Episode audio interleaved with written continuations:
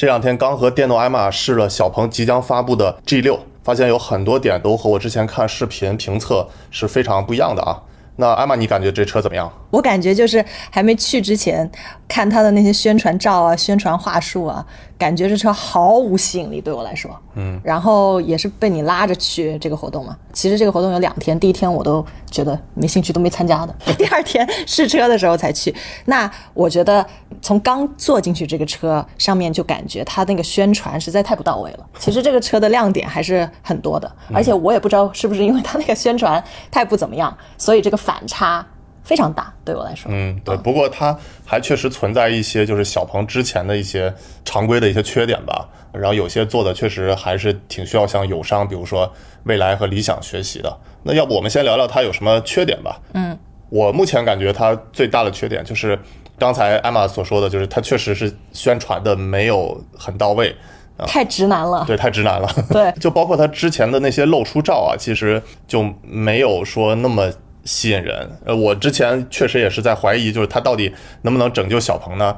我试之前确实觉得比较悬，我觉得这个销量可能能有个五千到一万辆就已经不错了。试完之后，我觉得只要它的定价合理的话，这个绝对是我试过的，在市面上性价比、品质来说都会非常高的一辆超级代步车。对，是的。然后它这个缺点还有就是，我觉得有些细节还是太直男了。就比如说它的化妆镜，就是前面那个打开遮阳帘了之后，然后再打开那个化妆镜，我觉得还是做的很直男。而且我非常画问号的就是。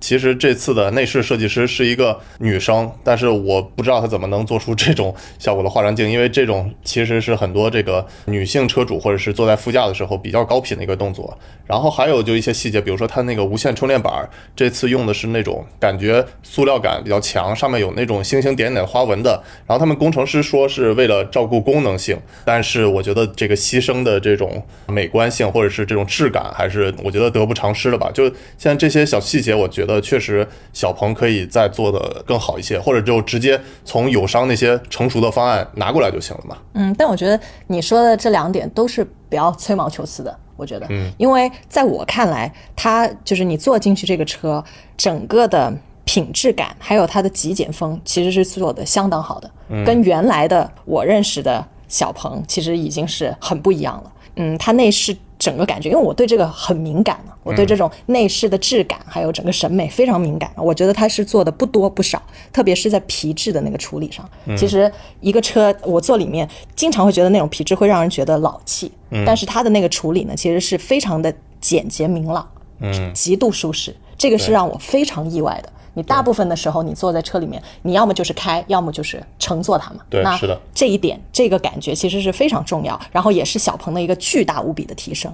对，小鹏 G 九的那个皮就感觉很老，但是这次的 G 六确实是能感觉提升了很多，而且包括我们买的那个 P 七 i，其实你就是感觉还是高级感做的没有那么到位。嗯，对我之前看那个小鹏 G 六的宣传照啊时候，我感觉就是没有觉得特别的那种极简当中的精致，但是真正坐进去里头，确实感觉哎还是很不错的，尤其是它那个座椅啊，它不只是那种感觉那种皮。是很舒适的，它是叫什么有机硅皮革还是什么的，就有点像那种泳衣的那种材料，而且就是你的放手的地方也都是感觉非常软软的那种皮嘛，就是包裹感是非常强。还有就是它的那个座椅确实这次提升特别明显。之前其实我们买那个小鹏 P7i 的时候，就觉得它最大的缺点就是座椅坐时间长了之后就不太舒适，都不用坐很长时间。我是那种不腰痛的人，但是我感觉就是没有坐很久，你的腰是会有感觉的。所以在这么短的时间。其实 P7i 和这个 G 六推出的时间没有差那么多嘛，嗯，但是 G6 是不只是没有这个问题，而且是座椅特别舒服。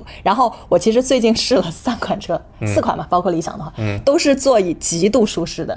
一个是这款小鹏，然后一个是未来全新的 ES6，还有理想 L9。然后还有就是那个极客 X，对，我们不是开玩笑说，大家都说今年是那个自动驾驶的元年，我感觉其实是座椅的元年。对，对，何小鹏说今年是自动驾驶的元年，结果电动艾玛说，对，电动艾玛说其实今年是中国新势力们的座椅元年，确实这个提升非常明显，而且我还是长测了那个 G 六，就是从肇庆开到了广州市里，其实要一个多小时，嗯，那一个多小时都没有觉得腰痛，我觉得真的是很厉害。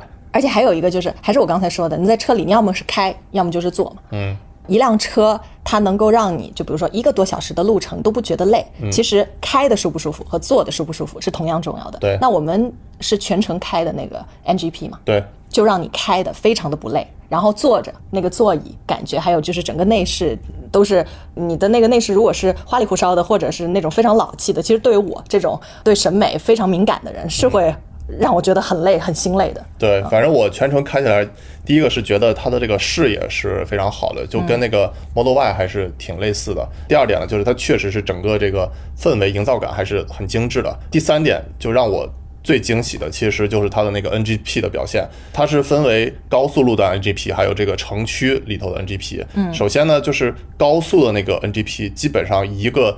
多小时的这个行程，我只接管了一次，就是因为它的那个匝道有一辆大货车，它是出故障停下来了，所以就跟在它旁边，车会离得比较近，然后也逐渐停下来，没有直接绕行，所以接管这一次。但是其他的时间都是一个多小时，整个的这个行程，它自己的主动的超车遇到的这种紧急加塞儿的，其实处理的都是特别特别的，就是像人的感觉，这个是让我非常惊喜的。我觉得你刚才说的你接手的唯一一次，我也有特别关注。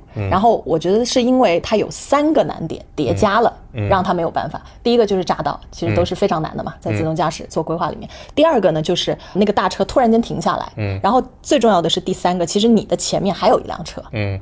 它是在最后一秒就是右拐。拐过那个大车，对，所以这个车呢，它跟车的时候就没有预计到。但是正常来说，你有一两个特别难的，嗯，那种路段或者紧急情况的话，它都能做出非常像人的。就基本我坐在副驾，我是完全感觉不到是你在开还是这个车在开。这个真的超级厉害，超级超出预期。然后我就也觉得很欣慰，因为我是试过小鹏在 P7 版本上呃最早的 NGP 的。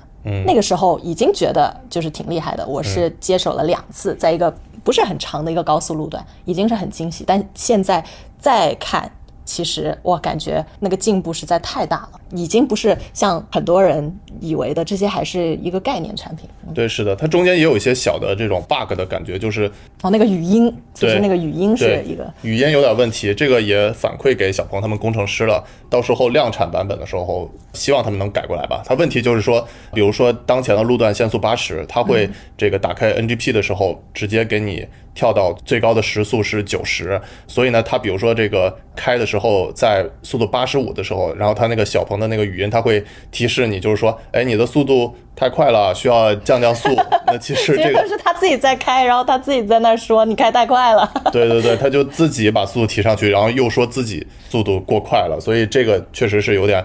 逻辑上的问题，我们开玩笑说，估计这是两个部门做的，两个部门它逻辑不自洽的感觉，这个确实是一个小 bug。嗯，还有就是你刚才说的，虽然是吹毛求疵，说小鹏的一些细节上做的不够好，嗯，但我觉得这个确实是一个问题，不只是说在这个车上，包括这次安排活动，对，其实都能明显看得出，跟未来比吧，嗯，未来真的是一个细节之王，对对对。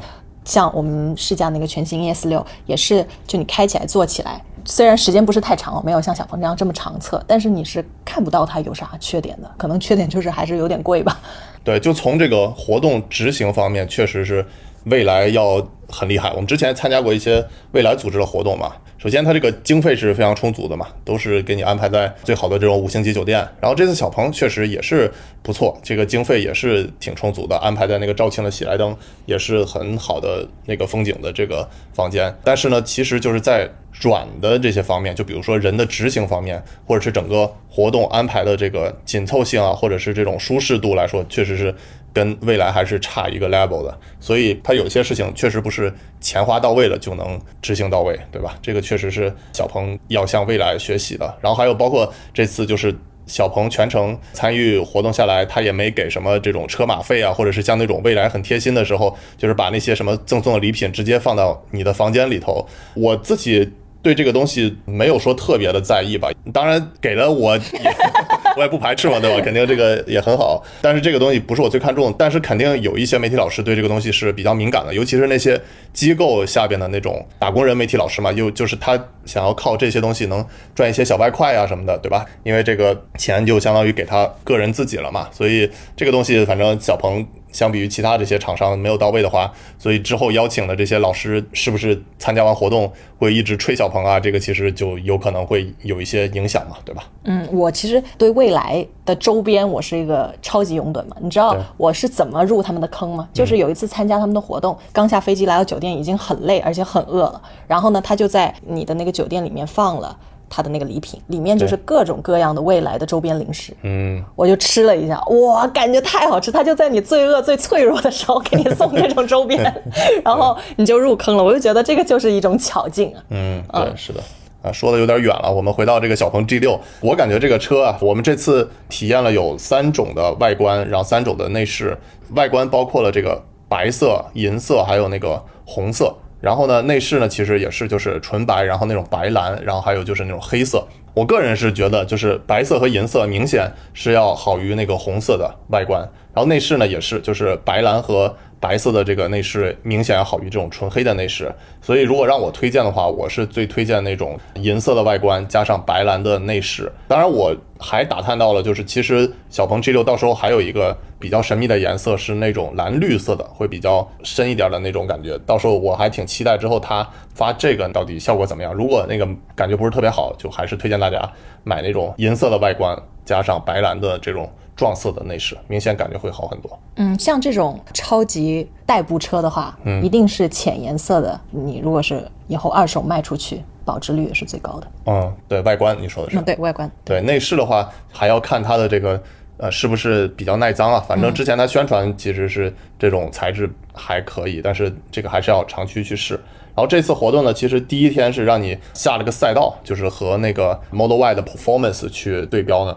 啊，在快四十度的高温，对，安排他下赛道，就是我没有参加的那个活动。对，就是确实很热，不过这也算是我。人生当中第一次下赛道吧，这个不怕大家笑话。说实话，我感觉确实是这个 G 六，它从运动感来说的话不错。但是大家这个话不能全信我的，毕竟咱是下赛道的小白嘛。而我自己感觉不错，但你说是不是明显好于 Model Y 呢？我个人觉得也没有说特别明显。这个可能像一些经常下赛道的老师，比如说我们之前大小马聊科技邀请到那个谢新哲，其实作为赛车手来说更有发言权。嗯啊，我觉得如果他是对标 Model Y 的话。有几个亮点，嗯。嗯，第一个就是肯定是那个舒适度，嗯。嗯，因为 Model Y 其实是很挑人的，对，如果你是喜欢它那种硬硬的底盘，然后你对隔音没有那么多追求的话，嗯，那 Model Y 是可以的，它有它自己的亮点，但是就是这一辆车明显的坐起来乘坐舒适度要高很多，嗯，然后品质感也更高，嗯。嗯，第二个呢就是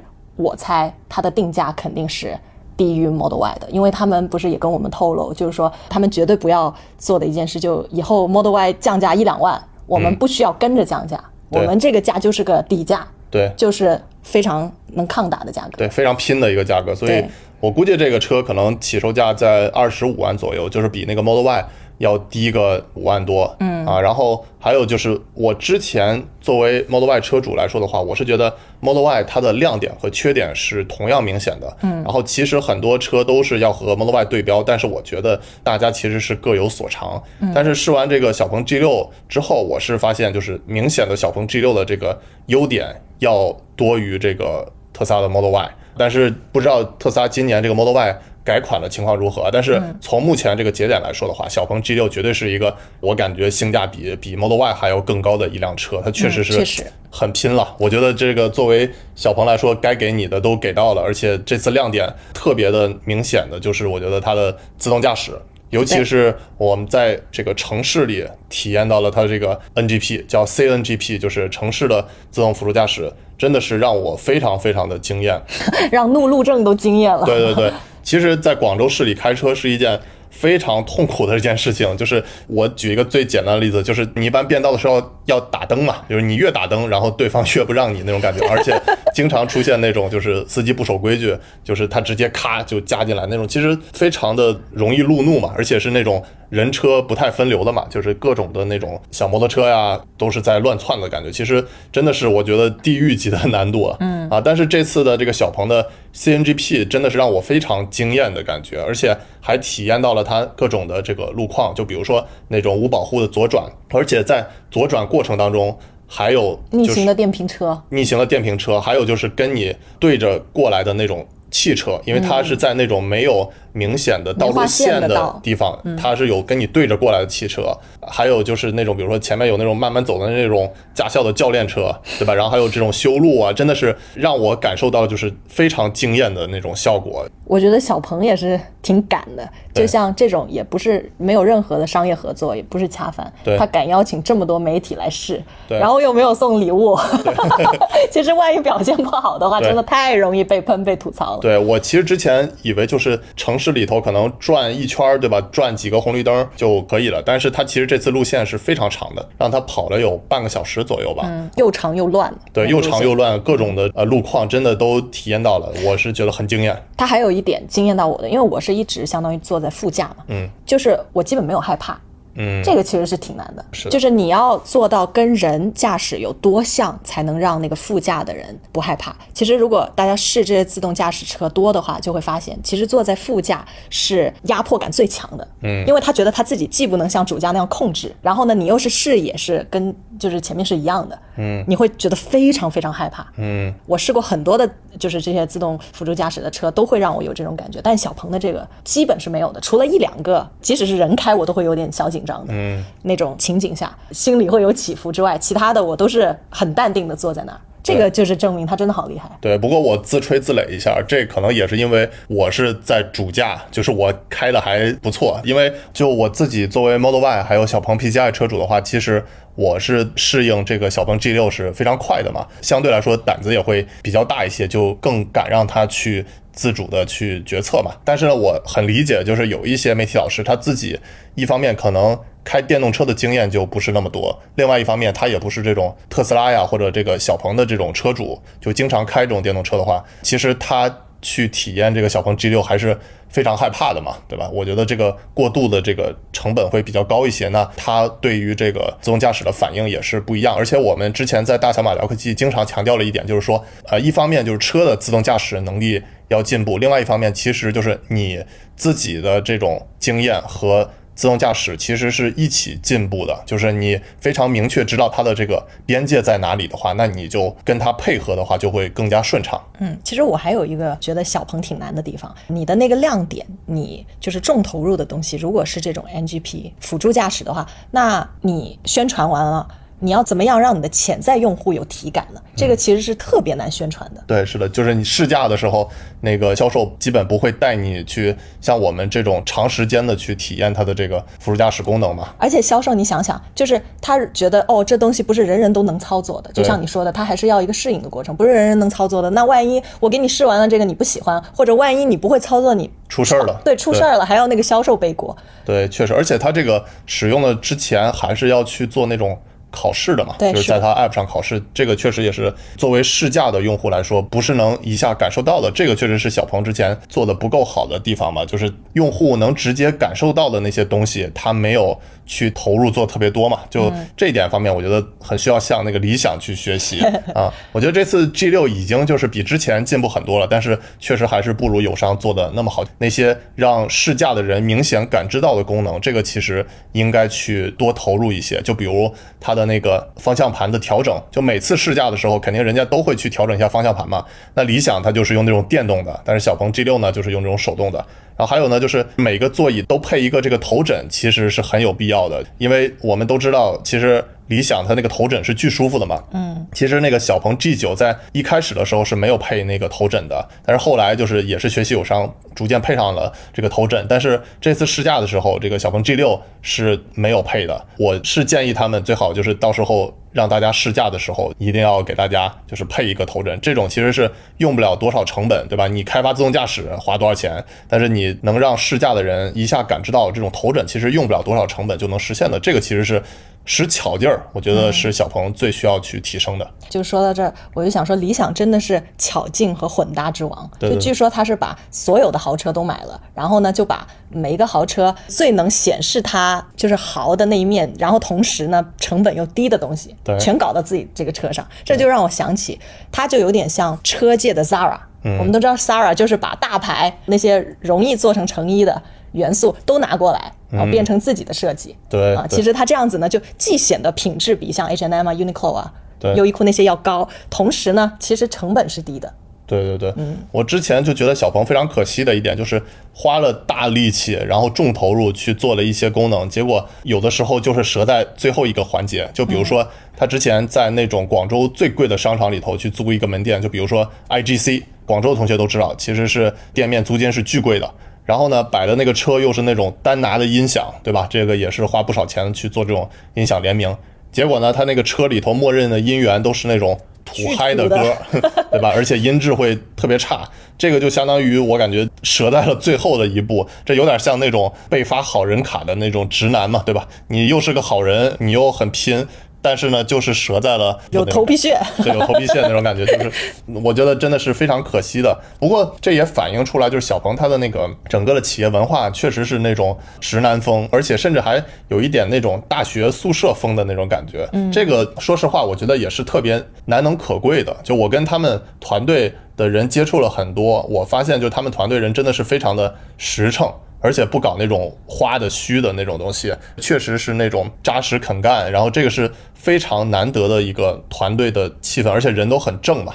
我觉得这个是小鹏需要保持的。但是就是还是像我说的，就是如果能再加一些能让消费者能直接体验到的这些功能的啊，我觉得还是非常有必要的吧。对，就是老实直男加点巧劲，加点小浪漫，对对对，就完美了。对对是的。哎，那我最后问你一个问题，就是我们工作室不是买了 P7i 吗？对，你觉得现在看到 G 六试驾过 G 六，人家座椅各种的，嗯，都比 P7i 好，你有没有后悔？说实话，我自己不后悔。P7i 它确实还是比那个 G 六从外观上来说要明显帅很多的，嗯啊，虽然它有一些就是功能不够像这个 G 六那么完善，但是如果从纯帅的角度来说的话，它确实是一个非常好看的一个车，嗯啊，我们之前不是在迪拜有一朋友他。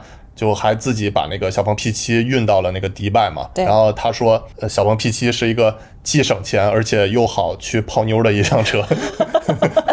我觉得 G6 它有它的优点，就是说，如果你家里只有一辆电动车的话，完全同意，就它真的是一个超级纯电代步车。对，而且功能性啊，然后整个的这种舒适性啊、空间感呀、就明显比 P7i 要提升很多。但是如果你要说纯帅的话，P7i 就是买个颜值了。对对对对、g 6而且它毕竟还是要比这个 P7i 晚交付三四个月嘛，对吧？所以真的是早体验也是真香。我之前跟艾玛说，哇，我自己买了这个 P7i 了之后，我发现这个各种功能都这么全，啥配置都给你上了。我觉得二十多万的车。给到你这种配置，然后这种效果，还要啥自行车啊？真的已经是非常的值了，我自己是一点都不后悔的。哎，你说我们工作室会不会是买最后一部座椅不舒服的纯电车？